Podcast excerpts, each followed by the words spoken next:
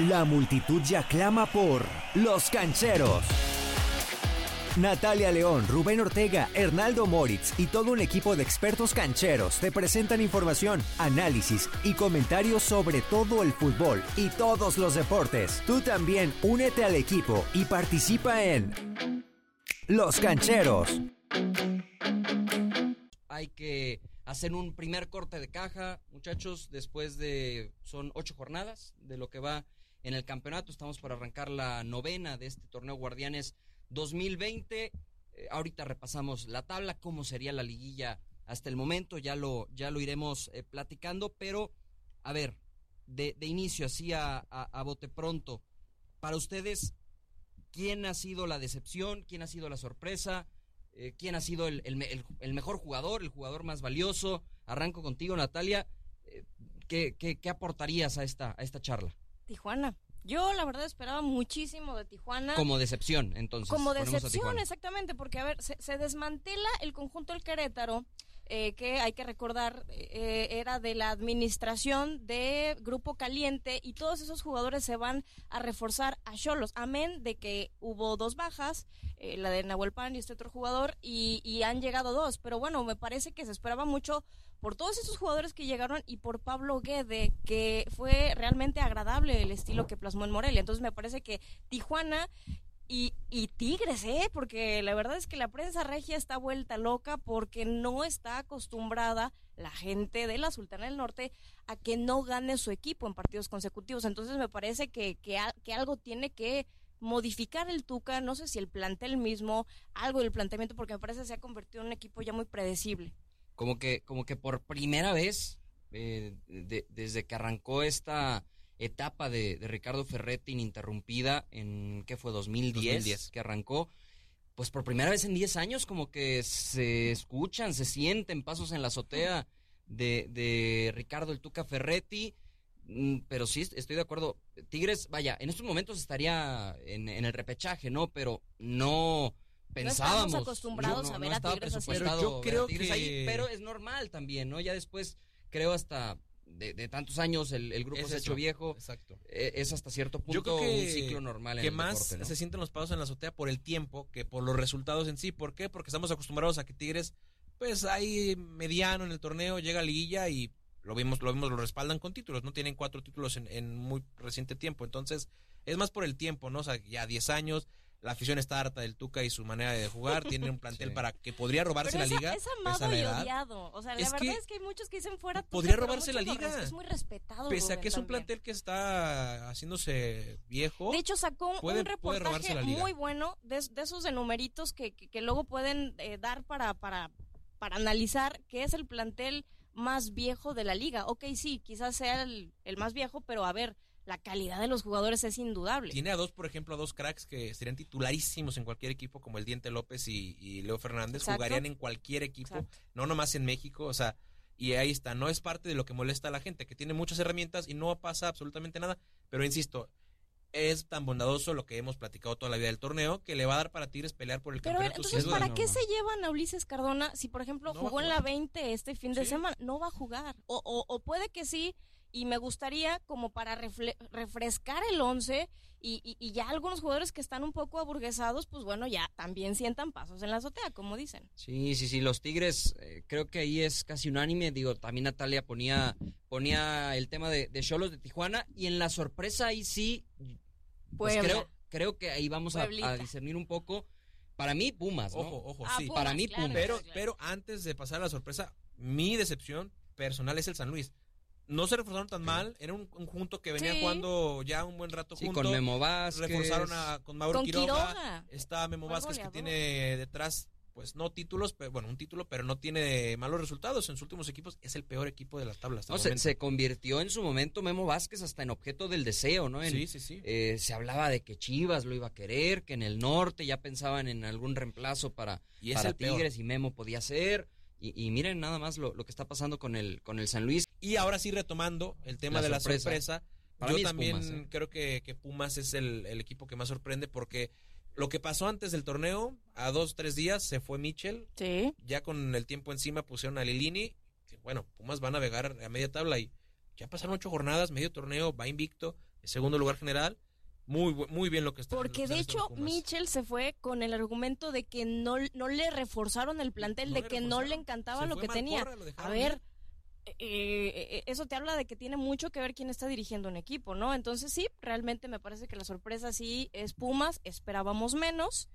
Y no me dejen atrás, mi Lilini pueblita. y, e Israel López, perdón, muy bien, ¿eh? Muy buena dupla hasta el momento. Puebla, Puebla, mi problema con Puebla es la inconsistencia.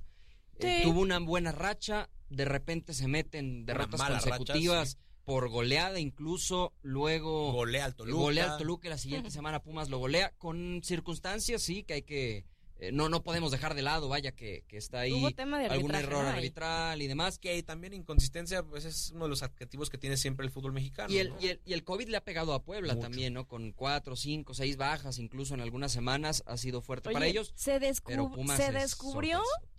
que Santi Ormeño es buen delantero.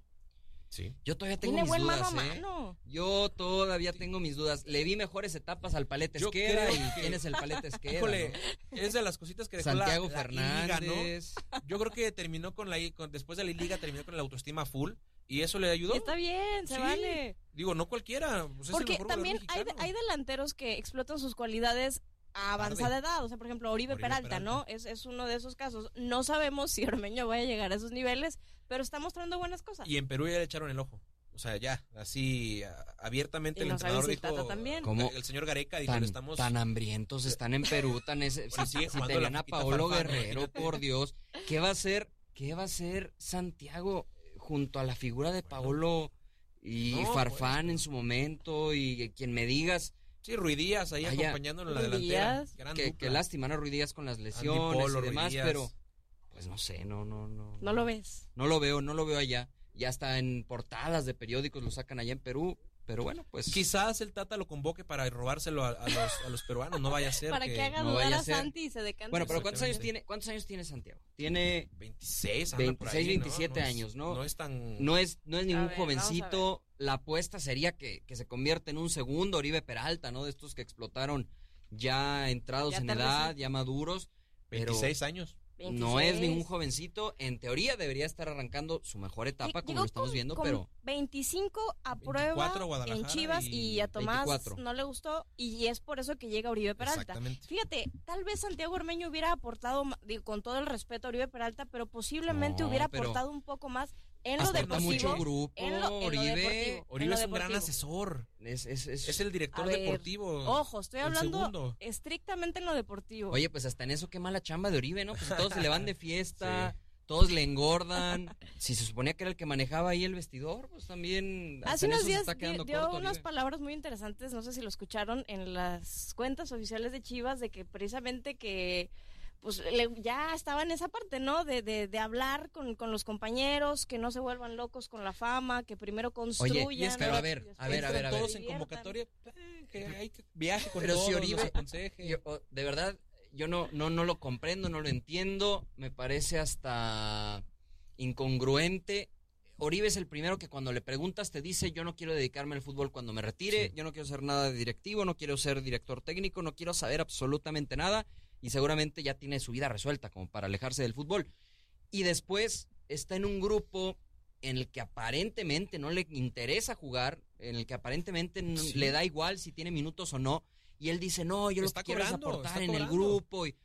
No entiendo. O sea, ¿quieres, ¿quieres ser un director deportivo dentro Bueno, del está en vestidor? la Asociación de Futbolistas. A mí me, me duele, me duele que estemos hablando así de Oribe Peralta, eh. Qué Qué mal terminó su carrera. Pudo Digo, ser no ha terminado, y- pero- Terminarla en el América de manera Ahí muy debió digna, haber ¿no? su carrera. Parece, parece Incluso que en el Santos, un torneo. Pero tú sabes No que así. Santos no va a regresar. un parece que él no, que él, que a él mismo ya no era le el interesa. ideal. ¿Qué, ¿Qué opinas, eh, Rubén, Natalia, qué opinan de lo que sucedió con el pollo briseño y Gignac? Crack. André Pierre Gignac. Normal, normal, algo que Crack pasa. el pollo. Algo que pasa en cualquier cancha de fútbol A mí me divirtió A mí mucho, también ¿eh? me dio mucha risa. verdad. Incluso no me parece mal que Briseño haya salido a aclararlo después porque se hizo demasiado, demasiadas olas. Y era lo que yo decía en cuanto me, me di cuenta de toda esta situación, pues que yo, yo recuerdo en Tigres eh, haberlos visto abrazados, son amigos, festejando, sí. llevándosela muy bien. Entonces yo sabía que, que son este tipo de cosas, como nos ha pasado a ti y a mí, ruido. Sí, dentro Sí, sí, de la cancha, guardando las dimensiones. la rayas. Pues, sí, sí te- se recuerdan a jugando la en la mamá, raya, sí se jugando en el mismo equipo, incluso. O sea, Sí, jugando en el mismo equipo. Y te mientas, te, hasta un empujón, un corte de manga y En el mismo equipo. Claro, Sí, pues te calientas, hombre. Pero no pasa nada. eh, Se, se exageró mucho, creo, en esta situación Es de- este tema del, pollo. del ¿no? El sensacionalismo. fútbol, ¿no?